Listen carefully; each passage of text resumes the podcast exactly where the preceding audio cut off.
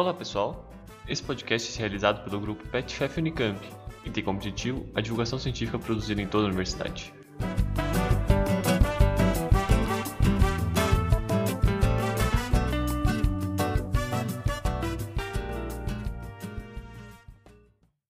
Sejam todos e todas muito bem-vindos a mais um episódio do PetCast, por dentro da Unicamp. Meu nome é Isabela Ekstrom e hoje temos como convidada Regina Ribeiro, aluna da Educação Física da Unicamp e que hoje veio contar para gente um pouquinho sobre a iniciação científica dela na área de História do Esporte. Então, Rê, pode se apresentar e contar para gente como é que você chegou nesse tema. Meu nome é Regina, sou 019 da FEF e no primeiro ano eu fiz a disciplina de História do Esporte com a professora Carminha e com o Edivaldo. E eu gostei bastante da matéria. E em uma das aulas, a professora Carminha comentou que ela nunca tinha tido um, um, aluno que estudasse a história do esporte através da literatura, utilizando a literatura como fonte.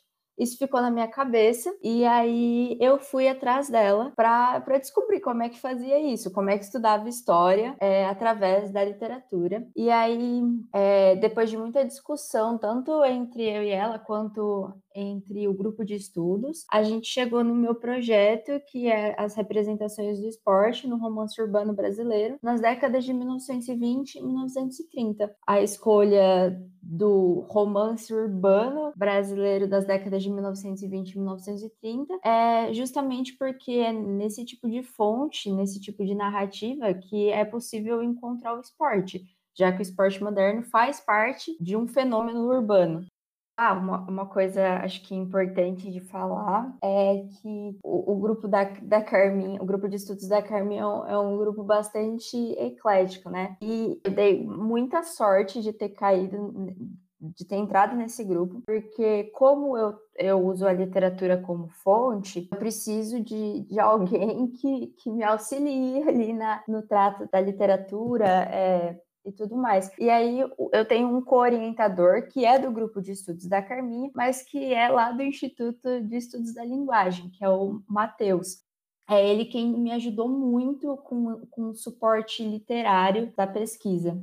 Eu acho muito legal que você usa fonte também, né? No seu caso, você usa literatura, porque a gente já gravou um episódio com o Mazu e ele usa uma fonte que é o Jornal da Gazeta. E aí queria perguntar para você se você teve alguma dificuldade de usar é, esses livros de romance como fonte, se isso foi difícil, como que foi? Olha, eu não diria difícil, mas foi um, um, trabalho extra, assim. Porque quando você vai usar como fontes jornais, revistas, você consegue selecionar, por exemplo, o Mazu. Ele foi usar a Gazeta.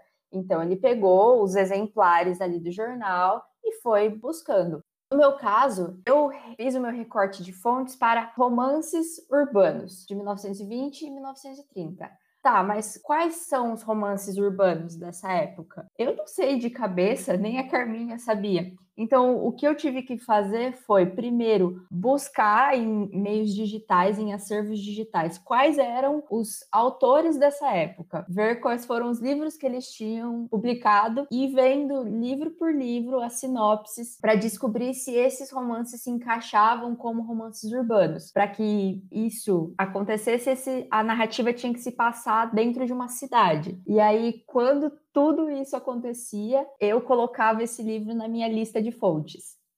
Então, a, a parte acho que mais trabalhosa foi realmente fazer essa seleção, porque depois que a seleção estava feita, o, o, meu trabalho ficou o que eu gosto de fazer mesmo, que é ler.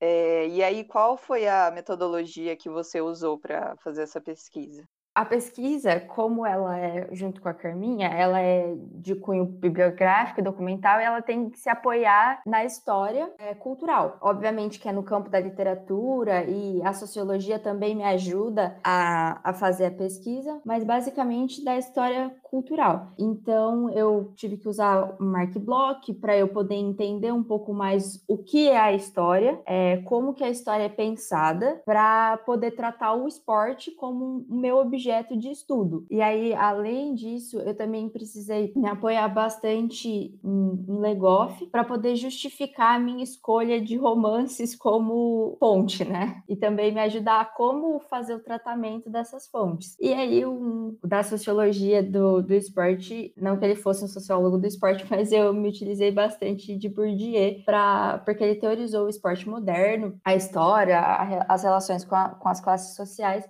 e isso é o, o que eu busco dentro das minhas fontes, né? E aí, além disso, eu me utilizei de Cândido, que é um cara lá da teoria literária, para eu poder demonstrar a possibilidade de abordar as obras literárias de forma histórica. Basicamente são, são esses assim que, que constroem a minha metodologia, mas eu me utilizei de bastante gente que também já tinha estudado o esporte através da literatura, mesmo que essa literatura fosse diferente da minha, como colunas de, de jornais, crônicas, é, esse tipo de literatura. E o que que você acabou encontrando nesses romances sobre o, o esporte? Quais foram assim a, as conclusões, os resultados que você teve? Meu, vocês deram sorte porque ontem eu acabei a minha última fonte. Exatamente no domingo eu acabei de ler a minha última fonte. Então agora eu tenho todos os resultados e é muita, muita coisa eu encontrei diversas é, aventuras do corpo, diversas práticas corporais, não só o esporte, o que é uma coisa que enriquece ainda mais a, a minha pesquisa e talvez não dê nem tempo de é, analisar profundamente tudo isso que eu encontrei na minha iniciação científica, mas já temos planos para outras coisas. Mas é, sobre o esporte mesmo, que era o, o tema principal ali, eu encontrei coisas sobre esgrima, sobre futebol, sobre boxe, sobre capoeira, sobre golfe, sobre natação, sobre regatas, ah, as corridas de cavalo, é, diversos exercícios com o corpo. É, encontrei o esporte como prescrição para saúde, para quem tinha problema respiratório. Os o médico de um dos romances que eu li, ele recomendou que a pessoa fosse fazer exercícios ao ar livre, não especificou quais, mas isso existia no, no romance. É, tênis também, muita coisa mesmo, muita coisa que eu nem, nem esperava me deparar, assim. Ah, legal isso, Rê. E assim, eu que sou meio curiosa, queria saber se você podia citar alguns desses romances que você leu, tipo o nome, assim, e qual foi o seu favorito.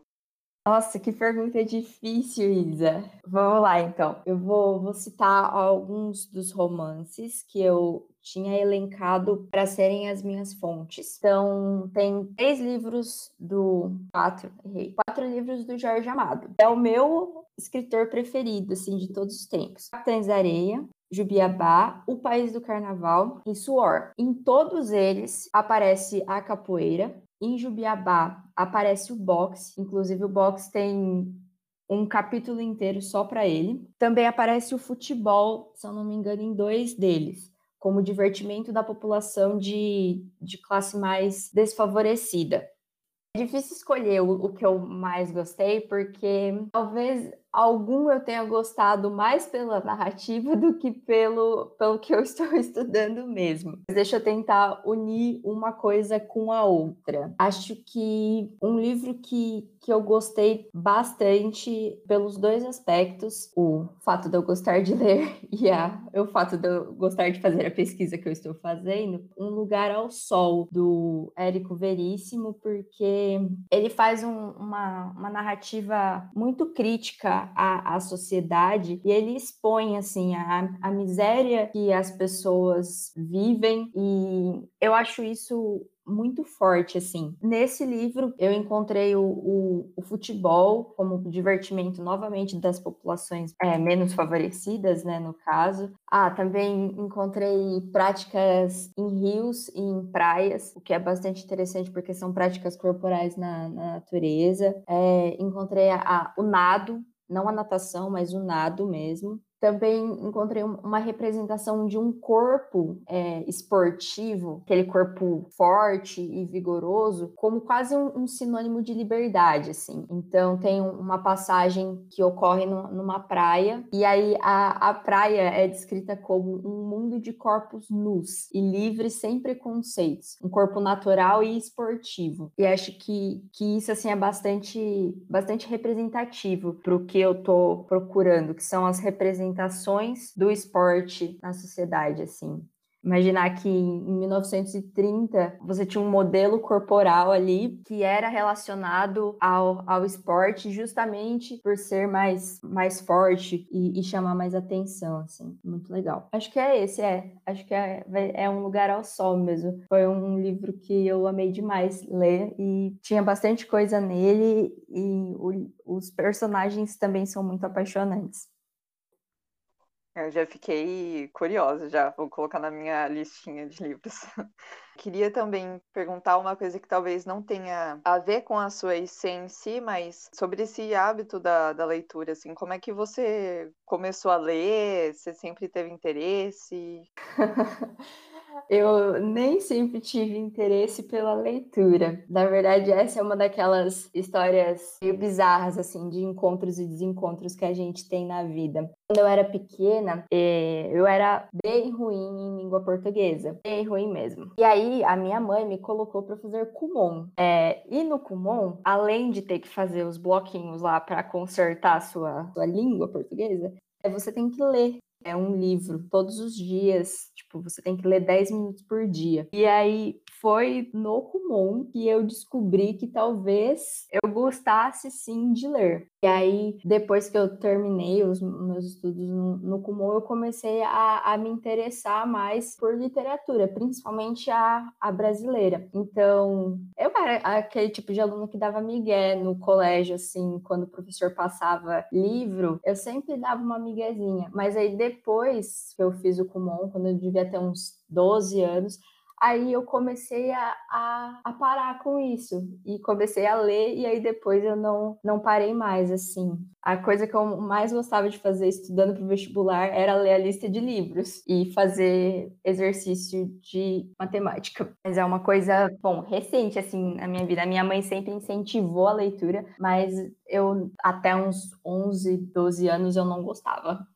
É muito interessante, né? A gente ver como que isso muda, né? Pode ser um, um, hábito que você introduz e de repente é uma coisa que você gosta muito de fazer. E aí, só para ir finalizando, queria perguntar.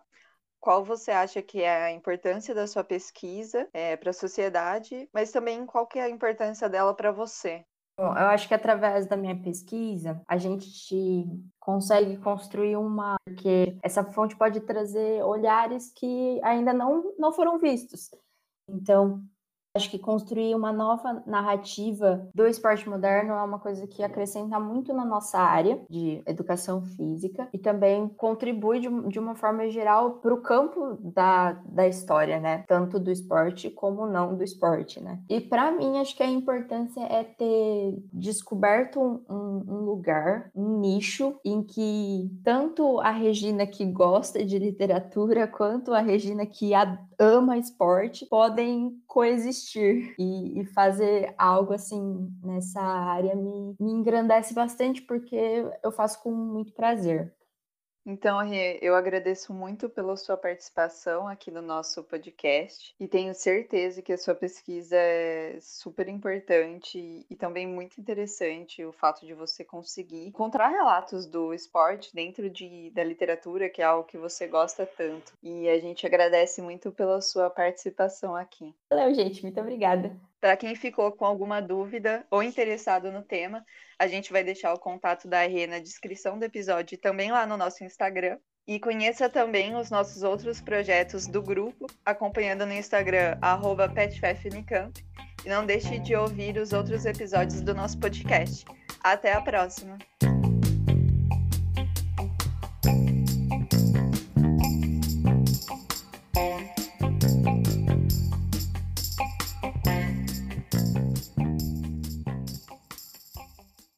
Eu acho sua pesquisa muito foda, sério.